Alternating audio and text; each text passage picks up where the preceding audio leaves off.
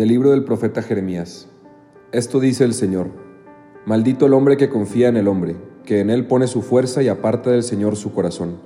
Será como un cardo en la estepa, que nunca disfrutará de la lluvia. Vivirá en la aridez del desierto, en una tierra salobre e inhabitable. Bendito el hombre que confía en el Señor y en él pone su esperanza. Será como un árbol plantado junto al agua, que hunde en la corriente sus raíces.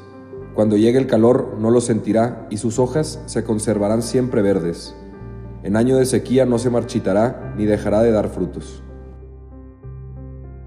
Del Salmo número 1. Dichoso aquel que no se guía por mundanos criterios, que no anda en malos pasos ni se burla del bueno, que ama la ley de Dios y se goza en cumplir sus mandamientos. Es como un árbol plantado junto al río, que da fruto a su tiempo y nunca se marchita. En todo tendrá éxito.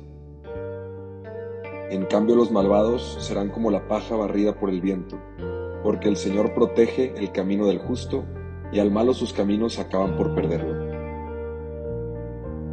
De la primera carta del apóstol San Pablo a los Corintios. Hermanos, si hemos predicado que Cristo resucitó de entre los muertos, ¿Cómo es que algunos de ustedes andan diciendo que los muertos no resucitan?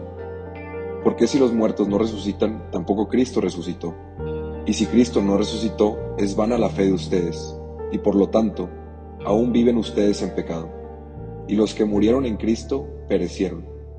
Si nuestra esperanza en Cristo se redujera tan solo en las cosas de esta vida, seríamos los más infelices de todos los hombres. Pero no es así, porque Cristo resucitó y resucitó como la primicia de todos los muertos. Del Santo Evangelio según San Lucas. En aquel tiempo Jesús descendió del monte con sus discípulos y sus apóstoles y se detuvo en un llano.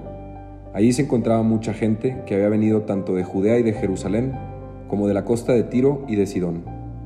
Mirando entonces a sus discípulos, Jesús les dijo, Dichosos ustedes los pobres, porque de ustedes es el reino de Dios.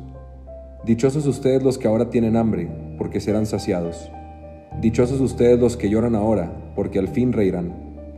Dichosos serán ustedes cuando los hombres los aborrezcan y los expulsen de entre ellos, y cuando los insulten y maldigan por causa del Hijo del Hombre.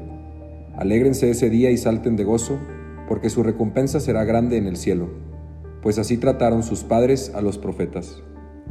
Pero hay de ustedes los ricos, porque allá tienen ahora su consuelo. Hay de ustedes los que se hartan ahora, porque después tendrán hambre. Hay de ustedes los que ríen ahora, porque llorarán de pena. Hay de ustedes cuando todo el mundo los alabe, porque de ese modo trataron sus padres a los falsos profetas.